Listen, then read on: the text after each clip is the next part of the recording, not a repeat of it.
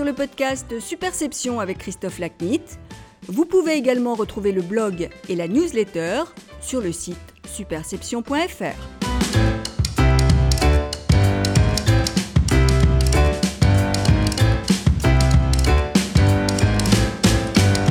Bonjour, je suis ravi de vous retrouver pour ce nouvel épisode du podcast Superception. Aujourd'hui, mon invité est Daniel Soulez-Larivière, l'un des plus grands avocats français. Outre ses exceptionnelles qualités professionnelles et son parcours hors pair, Maître Soulez-Larivière se distingue également par le fait qu'il est un être délicieux. Il m'a accueilli il y a quelques jours dans son bureau, au sein de son cabinet, tout près de la place de l'Étoile à Paris, pour une conversation passionnante sur le rôle de la perception dans les affaires judiciaires. Bonjour maître. Bonjour. Merci beaucoup d'être euh, l'invité du podcast Superception euh, cette quinzaine. Vous n'avez pas commencé votre carrière euh, directement dans l'activité judiciaire proprement dite, mais aux côtés d'un grand homme politique. Oui, il s'agit d'Edgar Pisani. J'ai déjeuné un jour à côté de lui à la table familiale un dimanche et il m'a dit vous devriez venir à mon cabinet? Bah je dis bien quand? Il m'a dit bah en septembre. Donc je suis arrivé à, à, son cabinet en septembre. Je pense que tout le monde avait oublié et puis euh, on m'a trouvé une place à la, communication précisément, et j'étais chargé de faire d'abord une étude sur euh, le, les villes, sur l'urbanisme qui me passionnait, ce que j'ai fait avec un, de mes proches amis euh, architectes, et puis je me suis occupé de, de, à la com de ses déplacements, de, de, relations avec l'AFP, etc. C'est comme ça que je suis entré dans la, la vie professionnelle active, et de surcroît j'étais un ami proche de son fils camarades de Sciences Po, donc euh, voilà, famille et, amitié sont arrivés là. Et donc vous racontez dans un de vos ouvrages que dans votre activité de, communicant, si j'ose dire, euh, aux côtés de Edgar Pisani, à un moment vous avez répondu par écrit à des questions au nom du ministre à, euh, un, magazine ou un, journal, je ne sais plus exactement. Un économique et que vous l'aviez un peu mis en porte-à-faux vis-à-vis du Premier ministre. Bah, c'est-à-dire que j'avais fait, j'avais écouté ses discours, j'avais lu ses œuvres, son travail, et j'ai fait un interview euh, à sa place pour le. Et puis après cette interview, je l'ai fait relire naturellement par des plus anciens dans le cabinet qui m'ont dit c'est très bien. Et quand ce, c'était, je ne sais plus comment ça s'appelait cette revue. Et ça s'appelait les informations industrielles et commerciales. exactement. Et il s'agissait notamment de, de, de, la loi de 48 et euh, du fait qu'il disait qu'il fallait absolument en finir avec cette loi qui, était exagérément euh, favorable aux locataires. Oui, qui faisait que bon, là, le marché locatif était tenait, ne tenait pas la route. Bon. Et donc j'ai dit ça. Et quand euh, euh, en Conseil des ministres, euh, on a vu son retour au, au, cabinet, puisqu'on on, l'attendait tous au retour, je crois que c'est le mardi, le mardi soir, le retour du Conseil des ministres, il a dit tiens, je me suis fait, je me suis fait engueuler par Pompidou parce que il paraît que, alors j'ai dit qu'il fallait mettre un terme à la loi de 48 cette année. Alors j'ai dit ça moi, il dit Monsieur le ministre, c'est le, c'est ce que j'ai écrit dans les informations industrielles et commerciales. Pas de problème. Pas de problème, dit-il. Donc votre première rencontre avec le monde de la presse a, été, euh, on va dire, euh, créateur d'un incident euh, au plus haut niveau.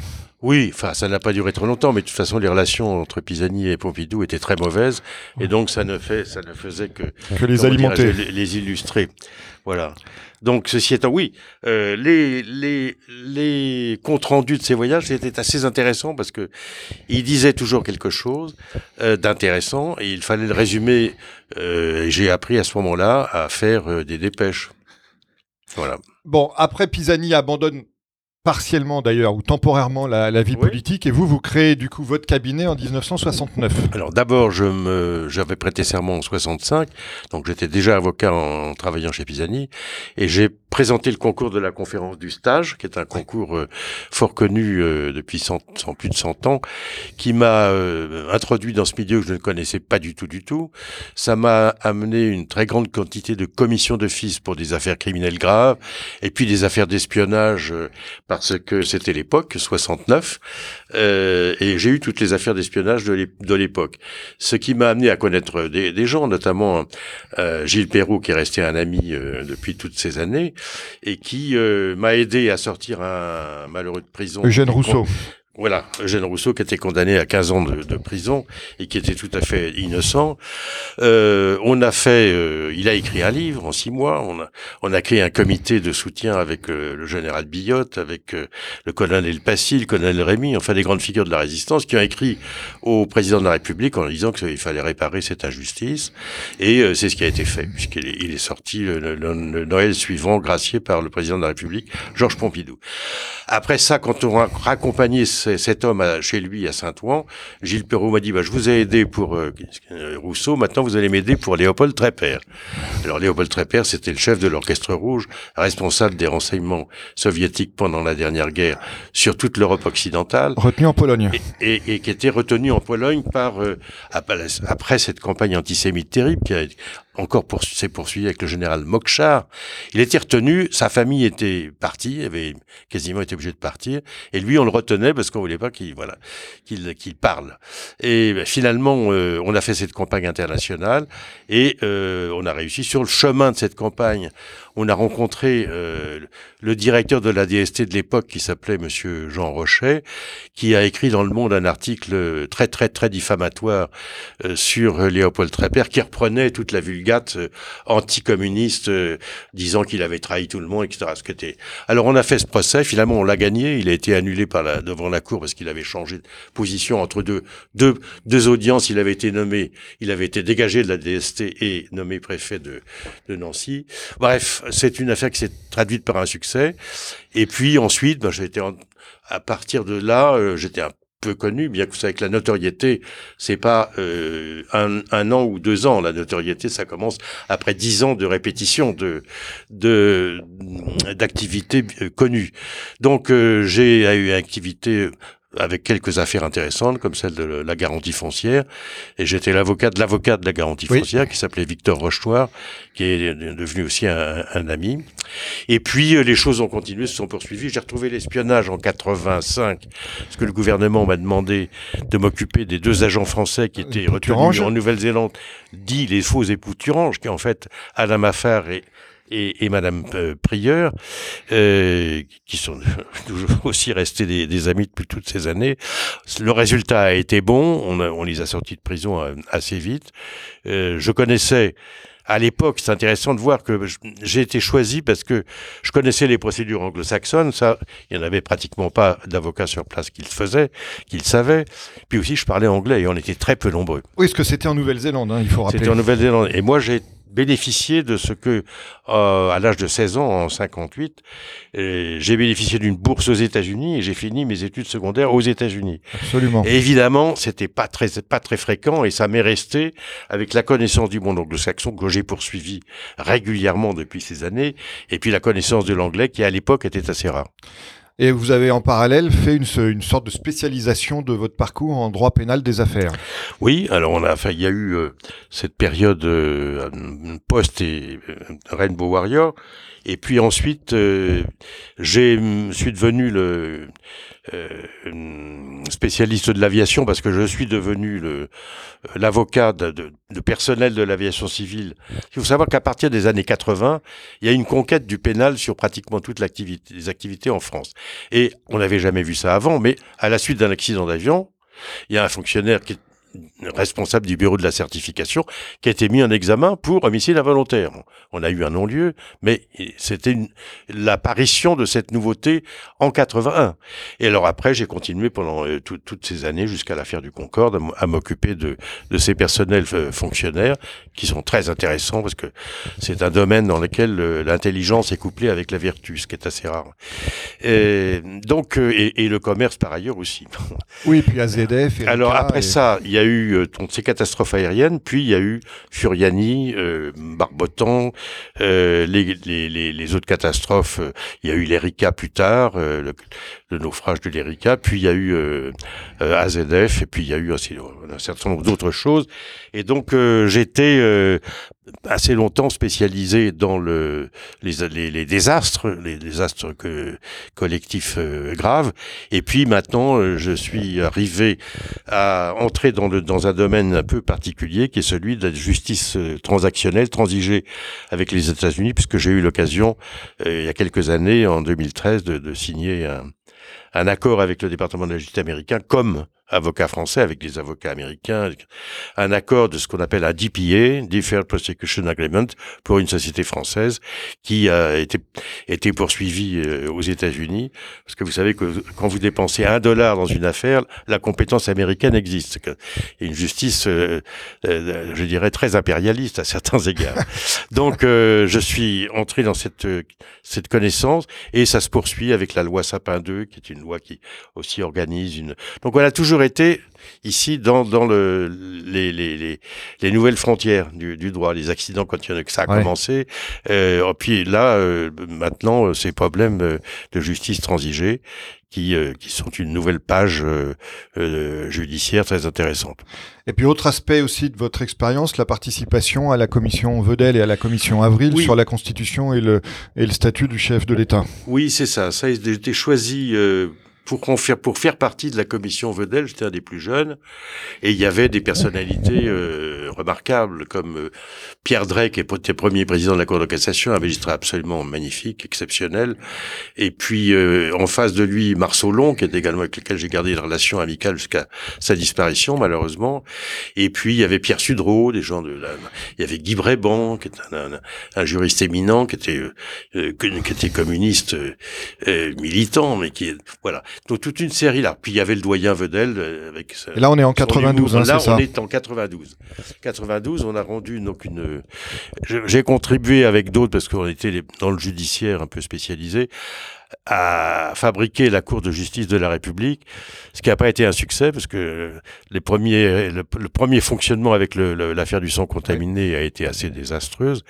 Et euh, le doyen Vedel euh, euh, disait après le début de ce procès, je me suis fourré le doigt dans l'œil, mais j'étais pas tout seul. Parmi ceux qui n'étaient pas tout seuls, ben, je faisais partie du lot. Et il y avait aussi Olivier Duhamel, il y en avait quelques autres, Mireille Delmas parti. C'était une époque où, c'est à 20, plus de 25 ans, on était encore dans un certain état d'esprit de politique justice spéciale. Et alors quand, dix ans plus tard, en 2002, j'ai été nommé dans la, commission du professeur Avril pour discuter du statut du, pénal du président de la République. Là, avec l'expérience d'avant, j'ai dit attends, on va c'est fini. On va pas faire encore une espèce de haute cour euh, particulière, etc. On va simplement faire une chose. On va séparer le judiciaire du politique c'est-à-dire, pendant la durée de son mandat, il ne sera pas possible de le poursuivre, même de le citer comme témoin. Et la contrepartie, c'est qu'il peut être destitué si il manque à ses devoirs, c'est-à-dire si on se trouve en face d'une situation impossible, politiquement impossible, et qu'il veut pas démissionner, le Parlement a une majorité en Congrès, une majorité spéciale peut, peut le faire. Donc c'était une, transformation forte dans laquelle euh, j'ai travaillé en, complicité étroite euh, collaboration avec, avec euh, Guy Carcassonne, qui est aussi devenu un ami, malheureusement disparu aujourd'hui, et qui était d'une intelligence superbe et d'un esprit, une vivacité et d'un humour excellent. J'ai eu la chance de le connaître aussi un hmm. petit peu, donc euh, je, peux confirmer ce que vous dites. Euh, par rapport à ça, quelle a été, à votre avis, l'affaire la, plus difficile euh, que vous ayez eu à traiter durant votre carrière? Ah, Il y en a beaucoup, si vous voulez. Il y a des affaires la première était la, la, première était la plus dure, c'est-à-dire celle de Jeanne Rousseau. C'était ma première grande affaire. C'était la Cour de sûreté de l'État, comme disait son premier président, un commando judiciaire. C'était à huis clos. Euh, donc, quand je suis sorti de là, j'étais lessivé. Et donc, euh, j'ai écrit une lettre au garde des Sceaux, qui était René Pleven, en disant c'est inacceptable, je n'accepterai jamais ça. Il faut... Euh, bon, euh, j'ai été voir Gilles Perrault, et je lui ai dit il faut faire un article, vous connaissez ces questions de renseignement. Il dit c'est pas un article, c'est un livre. Il l'a fait. Et, on, et, on, a réussi. Mais là, c'était un tournant parce que je me suis dit, bon, si tu réussis pas à sortir ce type de prison, c'est pas la peine de continuer dans ce métier, parce que ça sert à rien. Ça veut dire que ton boulot ne sert à rien. Bon, et puis si tu réussis à le sortir, tu restes.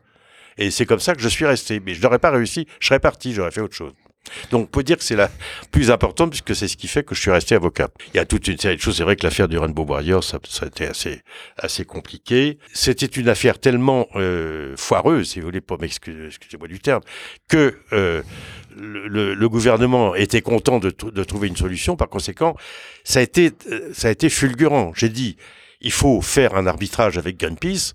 Il faut séparer les deux sujets, la Nouvelle-Zélande et Greenpeace. Le gouvernement a accepté dans les trois jours qui est absolument extraordinaire. Et puis euh, ensuite, bah, il dit faut faut plaider coupable. Euh, c'est pas possible de faire. Ils sont pas partis en vacances là-bas. Bon, il, voilà, il y avait pratiquement une, il y avait une très grande partie du service action. Tout ça est connu. Je ne livre aucun secret. Et ni, ni, ni je ne fais aucune révélation. Mais ça a été ça a été quand même assez compliqué parce que la Nouvelle-Zélande, il se passe rien dans ce pays. Et là, c'était une agression insensée. Euh, et ça a été donc il y avait une une presse qui était euh, extrêmement hostile et, et puis il en parlait tout le temps donc c'était vraiment très lourd. Et euh, bon on a on a réussi à s'entendre sur euh, avec le parquet local avec le superintendant Galbraith et puis je crois aussi avec monsieur Lange qui était premier ministre à l'époque sur un plaidé coupable avec des charges diminuées. Donc on est passé de meurtre à euh, homicide involontaire, ce qui était euh, bon, ce qui a permis de diminuer l'ampleur le, de l'affaire et de surtout faire une chose nécessaire, de sortir cette affaire du judiciaire le plus tôt possible. Et ça, le procès, il a duré une demi-heure, si vous voulez. C'était l'acceptation des charges diminuées. Et puis ensuite, il y avait une audience pour la mitigation, ce qu'on appelle les circonstances atténuantes. Donc, ils ont été, ils ont été condamnés. On sortait immédiatement du judiciaire et on pouvait entrer dans le politique, c'est-à-dire dans les négociations avec la Nouvelle-Zélande qui se sont passées finalement sous l'égide du, du secrétaire général qui était Monsieur Pérez Descoyères. Et donc ils sont sortis, ils sont ils sont sortis en juin, euh, c'est-à-dire un an après avoir été arrêtés. Quelles sont les, les valeurs que vous avez euh, cultivées durant votre parcours? Valeurs par rapport euh, au droit, valeurs peut-être par rapport aussi à l'animation de votre cabinet? Bah, Je crois que la, la, valeur, c'est la première des choses, c'est, c'est de ne pas mentir. Et ça, moi, je suis très anglo-saxon de, de, ce point de vue-là. Euh, je pense que d'abord, c'est une ânerie. Parce que mentir, c'est un métier, ça s'apprend pas comme ça, ça peut, c'est très compliqué. Euh, c'est vraiment un métier. Parce qu'une fois que vous avez menti sur quelque chose, vous êtes entraîné sur d'autres choses, et donc ça devient infernal, et on peut pas, on peut plus en sortir. Donc je crois que cette première chose, c'est de ne pas, mentir. C'est à la fois confortable moralement et euh, efficace euh, dans l'action. Bon, ne pas raconter d'histoire aux journalistes non plus. Euh, évidemment, euh, apprendre maintenant à s'en méfier parce que le métier, c'est puis on parle de ça une seconde. Alors, entre Jacques de Rogy que j'ai connu et dont j'étais proche euh, il y a il y a 40 ans et Jean-Marie Ponto qui est son plus jeune, qui était son jeune collaborateur, ouais, qui a notamment été à l'Express au point, si je dis pas des gens, des, voilà, des gens en qui on peut avoir confiance. Vous fermiez la porte derrière eux, vous alliez dormir tranquillement. Bon, cette période-là, elle est finie elle est finie et on ne sait jamais euh, ce qui va se passer. On, on, est on manipulait le plus souvent. bon, donc c'est un travail, euh, c'est un travail très délicat dans lequel euh, il faut pas mentir non plus, mais il faut être prudent. Et ça, c'est un truc qui change de plus en plus parce que la confiance dans, dans le journaliste, dans le off, c'est fini. Alors, on va passer maintenant au, cœur de notre sujet, qui est le, rôle de la perception dans les, affaires judiciaires. Et euh, premier sujet à l'Injada, la détention provisoire. Donc vous, vous racontez dans un de vos ouvrages que dans l'histoire de la garantie foncière, qui était euh, en 71, si je dis pas de bêtises, vous découvrez que la détention provisoire, en fait, peut être utilisée pour alimenter un soupçon de culpabilité à travers la symbolique que la perception qu'elle génère lui donne. Euh, quelle est, avec votre euh, grand recul maintenant, euh, votre mise en perspective du rôle de la détention provisoire avec la, la perception qu'on cherche à lui faire créer? Ça n'a pas énormément changé. La, détention provisoire, c'est un moyen de pression. Et quand je dis moyen de pression, c'est petit, parce que c'est quand même plus fort que ça, faut voir les choses. Donc, euh, dans la garantie foncière, c'était très simple. Euh, il n'y avait pas grand-chose dans le dossier, parce que le dossier, en réalité, il, il, il y a une légende. Le dossier, et ça, personne ne l'a voulu le comprendre, c'était un dossier d'appropriation de plus-value. Euh, l'inventeur du système, M. Frankel, et il achetait des immeubles dans un, marché qui montait, qui montait, qui montait. Euh, il faisait des travaux dedans, il le, qui était cher, euh, il les, revendait au prix du moment c'est-à-dire qu'on savait monter, et avec la valorisation des travaux à des souscripteurs, il leur promontait 11,6%, et puis, euh, et puis la différence de prix, il se la mettait dans la poche. Bon, il disait, c'est quand même normal. Euh, c'est moi qui ai fait l'opération, etc. Bon, et ça, euh, personne ne sait. Les, les souscripteurs initiaux de la garantie foncière ont fait on, fait une, opération bénéfique, très largement bénéficiaire. Il n'y a que malheureusement avec le scandale que les derniers ont un peu perdu le jeu, mais pas beaucoup. C'est une affaire dans laquelle c'est pas du tout celle du patrimoine foncier, où l'argent était mis euh, euh, là et était utilisé à autre chose. Puis après, il, il, il disparaissait parce que les affaires étaient mauvaises. Donc ça, c'est autre chose.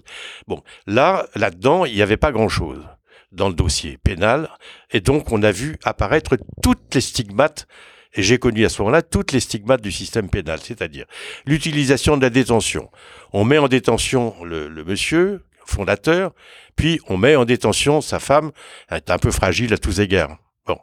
Et puis, euh, on fait comprendre à la femme que si elle expliquait euh, qu'il y avait d'autres coupables, eh ben, elle pourrait sortir. Alors, elle, elle, elle explique que l'avocat était coupable, donc l'avocat entre en prison et elle en sort. Bon, très bien. Et puis, euh, pendant ce temps-là aussi, les, les, les, les, auditions se font chez le juge d'instruction. Voilà.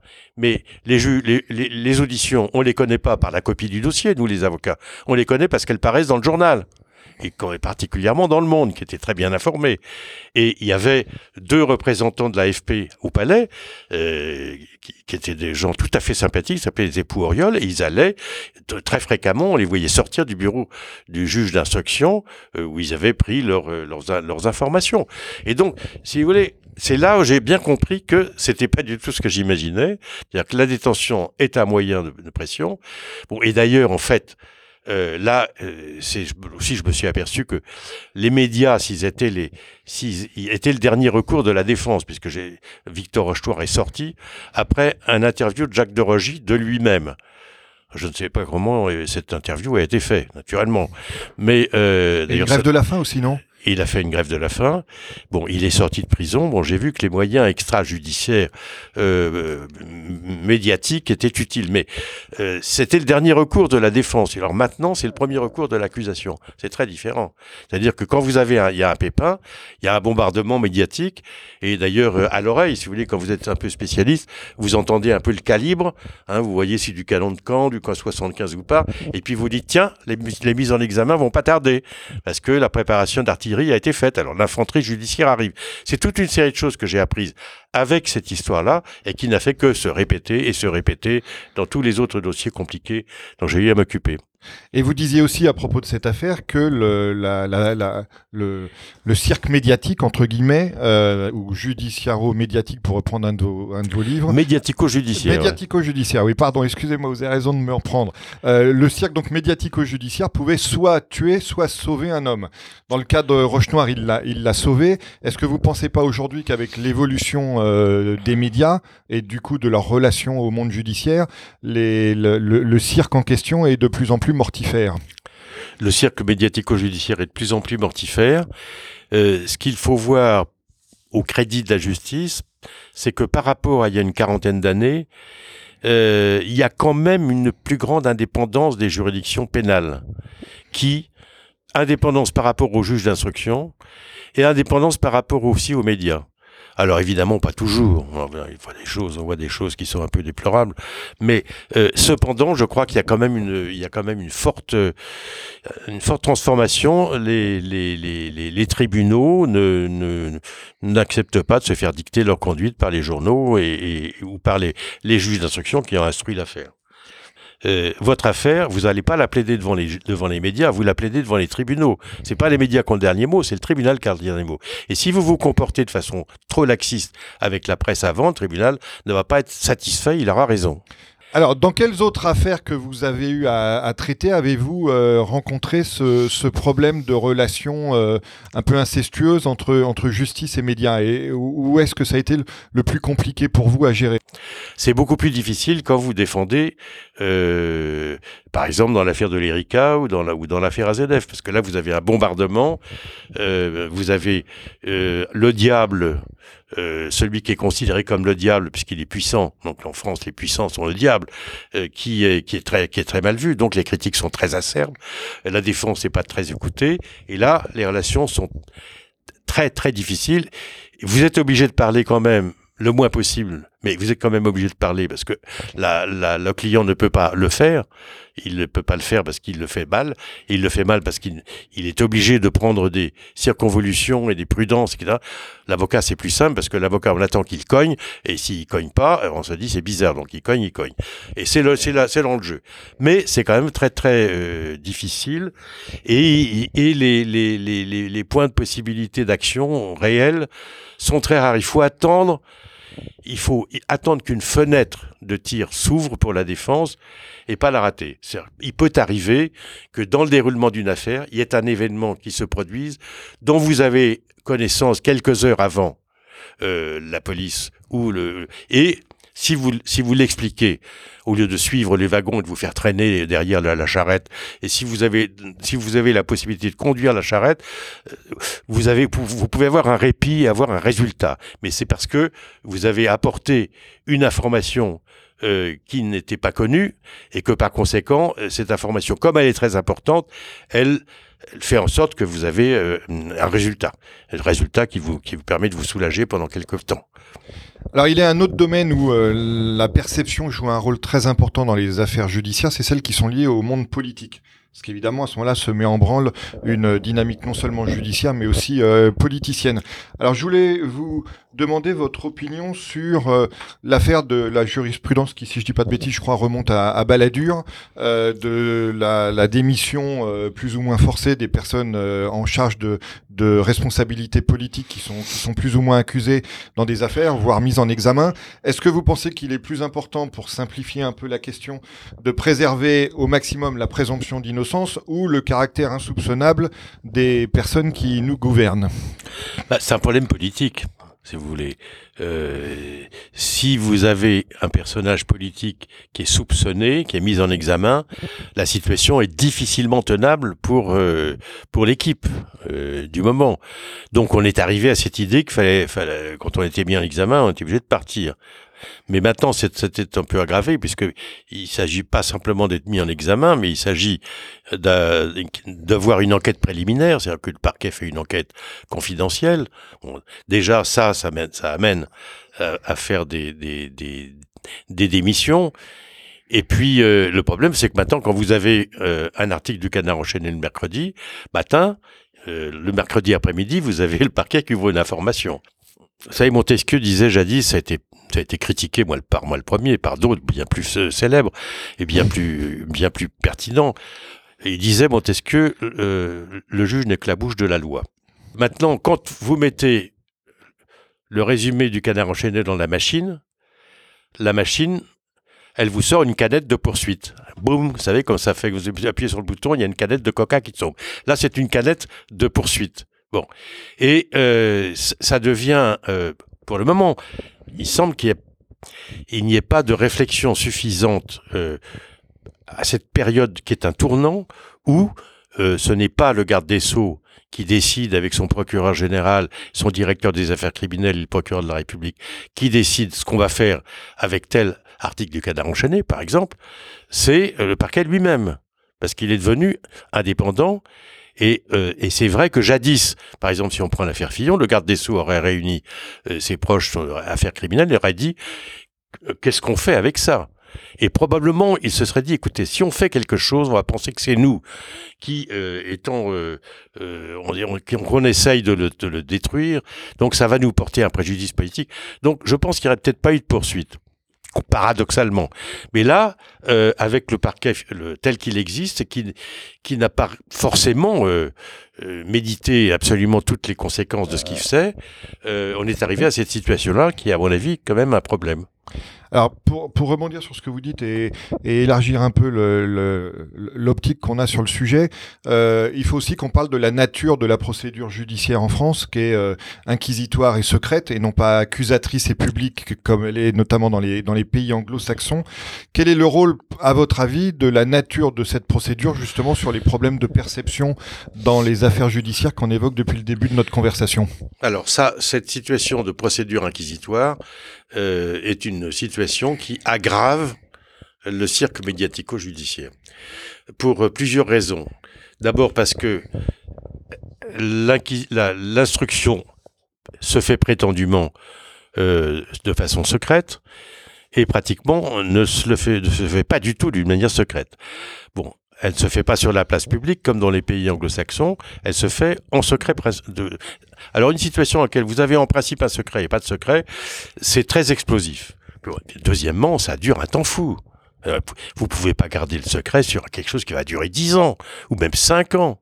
Alors, la caractéristique des procédures anglo-saxonnes, c'est qu'elles sont, elles sont très brèves dans la préparation et euh, elles sont euh, beaucoup plus longues à l'audience publique. Et puis aussi, il y a un aspect pari.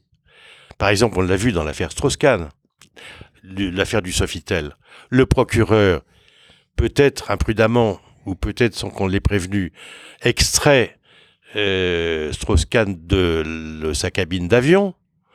Euh, lui euh, descend, il aurait pu refuser d'ailleurs. Bon, et puis le procureur se trouve avec une affaire sur les bras. Peut-être qu'il n'avait pas vraiment voulu. Enfin, cette affaire est là. Et qu'est-ce qui qu'il fait? Bah, il fait, met les bouchées doubles. Et puis il, passe sur le grill Madame Diallo, Madame Dallot. Et il s'aperçoit que cette dame, sur l'affaire, c'est pas très clair. Euh, et puis dans le passé, elle a menti. Donc, dans le système américain, le procureur se dit, moi, je vais pas prendre le risque d'aller à l'audience devant des jurés avec une, dame victime témoin comme ça, parce que ça va pas aller. Et parce que, parce que je vais, prendre une claque. Donc il a abandonné au bout de même pas trois semaines. Bon, en France, je ne pense pas qu'il ait été mis en examen de cette même façon. Mais s'il avait été euh, fait l'objet d'une enquête préliminaire ou été mis en examen, on serait encore en train d'en parler aujourd'hui, parce que ça serait pas fini. Oui. Donc euh, déjà, euh, bien que euh, là-dessus, Hollande ait été élu à, sa place. Bon, bon, c'est voilà la caractéristique française, c'est un secret qui n'existe pas mais qui est affirmé et une durée qui est extrêmement longue.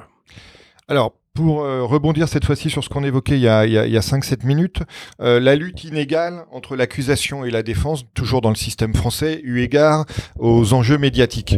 Alors, il y a deux sujets que je voulais évoquer avec vous, euh, et, et, pour avoir votre, votre feedback là-dessus. Premier point, évidemment, le timing judiciaire et le timing médiatique n'est pas du tout le même, c'est l'aspect que vous évoquiez tout à l'heure. Et puis, deuxième point, il est évidemment beaucoup plus compliqué dans la plupart des cas de défendre quelqu'un que de l'accuser surtout quand on passe à travers le prisme de la simplification euh, qu'engendre la couverture médiatique. Donc comment est-ce que vous arrivez à gérer ces, ces, deux enjeux de couverture médiatique de vos affaires? Bah, Vous savez, des affaires que vous traitez pas des vôtres. Il n'y a, pas, il a pas de miracle. Hein. Le, la première partie est toujours perdue. C'est pas compliqué. Vous êtes massacré euh, tous les jours dans les médias. Vous pouvez. La meilleure chose que vous ayez à faire, c'est de vous mettre dans un trou avec un petit chapeau par-dessus, comme au Vietnam, attendre que ça passe. Hein. Euh, c'est le plus sage. Quand vous pouvez le faire, c'est ce qu'il faut faire. C'est ce que je fais. J'essaye. Puis il y a des moments où c'est pas possible et vous êtes obligé de répondre. Bon, parce que euh, notamment dans les défenses d'hommes politiques, c'est très difficile de ne rien dire. Et même dans les défenses de très grosses euh, entreprises, bon, c'est très difficile. Bon, là, ce qu'il faut savoir, c'est que de toute façon, pendant un an, deux ans, trois ans, vous allez perdre tout le temps, tout le temps, tout le temps. Et on va vous traiter de tous les noms et on va vous traîner dans la boue. Simplement, euh, évidemment, c'est pas les médias qui décident, c'est le tribunal. Et parfois, le tribunal arrive quand vous êtes vraiment très, très, très estropié. Et donc, comme disait, euh, c'est quelqu'un qui c'était arrivé, qu'est-ce qui va réparer tout ça? Bon, donc le, non, euh, c'est il vaut mieux, il vaut mieux effectivement euh, éviter d'avoir. Moi, je dis à mes clients, c'est comme si vous aviez attrapé une grave maladie. Alors, n'essayez pas de penser qu'il y a un remède miracle, il n'y en a pas. Donc, il faut vous habituer à cette idée, vous êtes malade. Bon, moi je suis votre médecin, je vous donne des trucs qui vont pas vous guérir, mais enfin, on va essayer d'éviter que ça s'aggrave. Et puis peut-être dans un certain temps, euh, on pourra euh, vous sortir la tête de l'eau. Mais je crois que la première chose à faire, c'est d'apprendre ça au client, parce que le client, il imagine, euh, sauf si c'est un vieux cheval, cheval de retour, mais c'est pas pas ma spécialité ici. Il, imagine que, puisqu'il a raison, puisque c'est injuste, ça va s'arrêter. Non, ça s'arrête pas ça s'arrête pas. Et donc la première chose qu'on a à faire nous, c'est pas de dire vous avez un cancer incurable, mais vous êtes malade et il n'y a rien à faire pour le moment. Voilà. Et c'est très très très très très difficile aux euh, citoyens normaux d'accepter ça. Et notre rôle, c'est de faire accepter ça tout en préparant la contre-offensive quand elle sera possible. Mais vous faites pas une contre-offensive quand vous êtes trois en face de 200 de 200 fusils en face. Alors intéressons-nous maintenant, avant de, avant de, conclure, au, rôle de l'avocat. L'avocat, c'est beaucoup un communicant, au sens où son métier, en, grande partie, est de convaincre ses interlocuteurs. Alors comment vous abordez ce, cette facette de votre profession? Bah, C'est un apprentissage euh, des d'abord du décortiquage juridique des choses parce qu'on n'est pas en train de faire des articles euh, qui sortent de notre cerveau, on est en train d'appliquer le droit. Donc ça suppose une certaine discipline, un certain nombre de connaissances et un encodage de l'affaire dans le droit.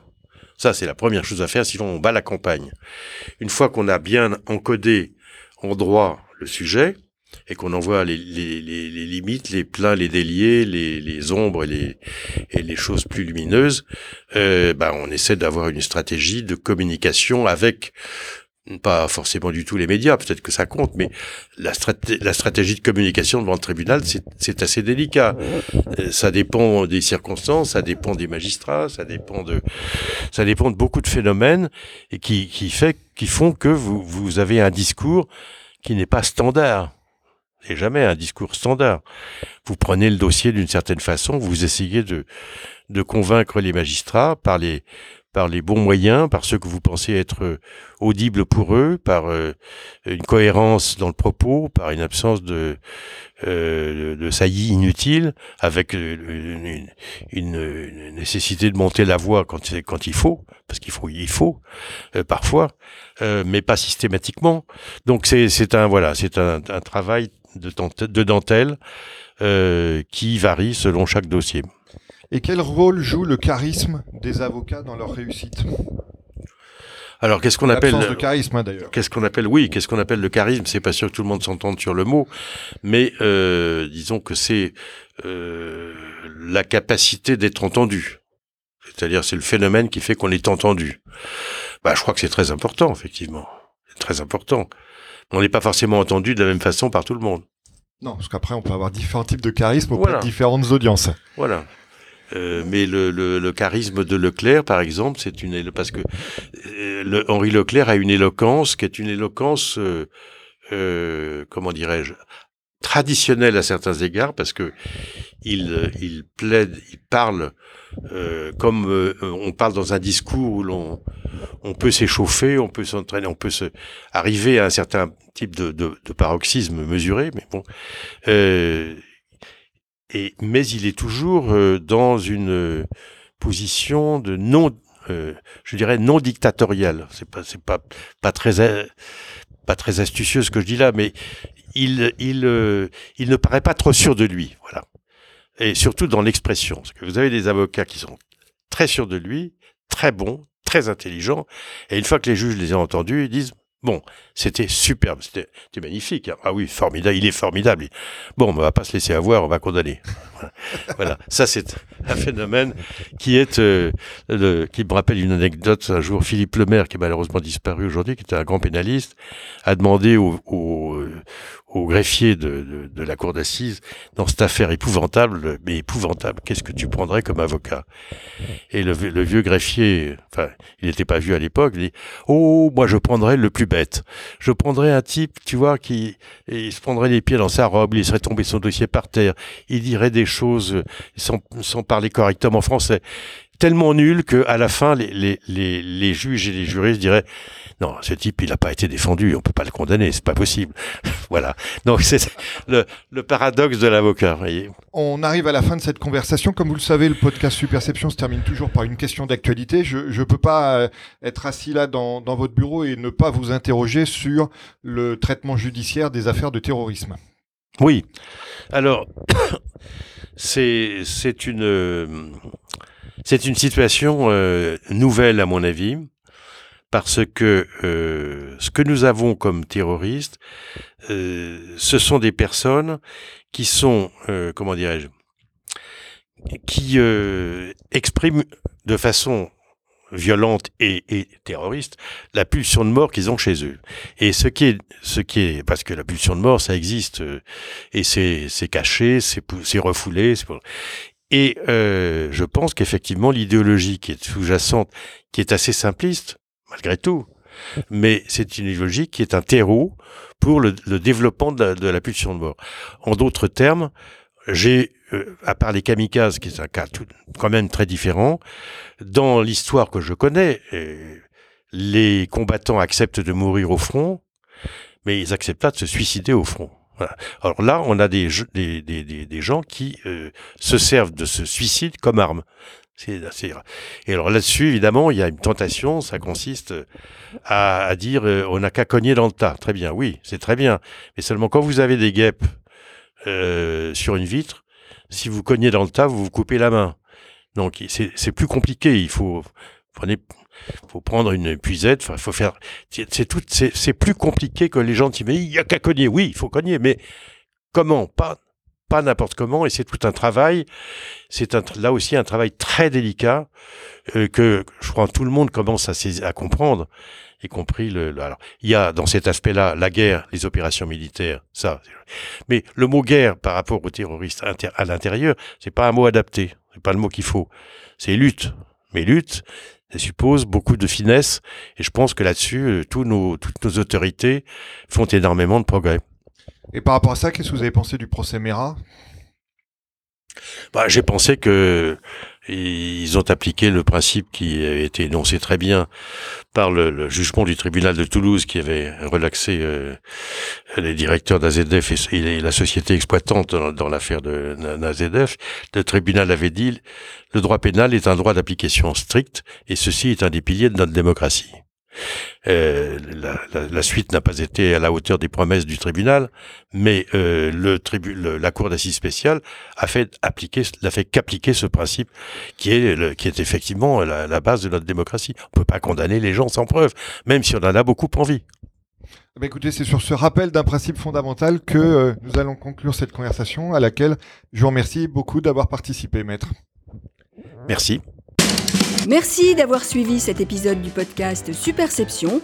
Vous pouvez également retrouver le blog et la newsletter sur le site superception.fr.